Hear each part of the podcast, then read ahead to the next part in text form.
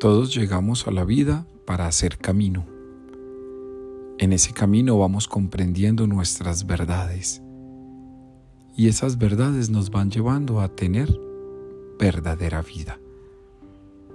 La presentación de Jesús en este Evangelio es el itinerario de santidad de todos y cada uno de nosotros, porque estamos llamados a vernos como camino, sentirnos como verdad, vivir intensamente.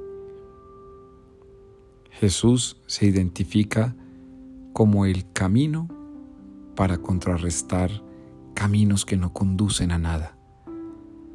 Jesús se identifica como verdad para contrarrestar las pseudo verdades de nuestro tiempo. Jesús se identifica como vida para no seguir privilegiando culturas de muerte. La resurrección entonces nos lleva a un nuevo horizonte, la comprensión de una identidad plena, sentirnos camino, verdad y vida como el Maestro.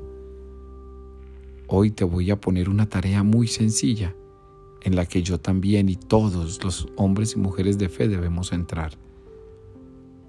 Mostrar el camino de Dios a alguien ayudar a otra persona a llegar a la verdad y dar razones para vivir.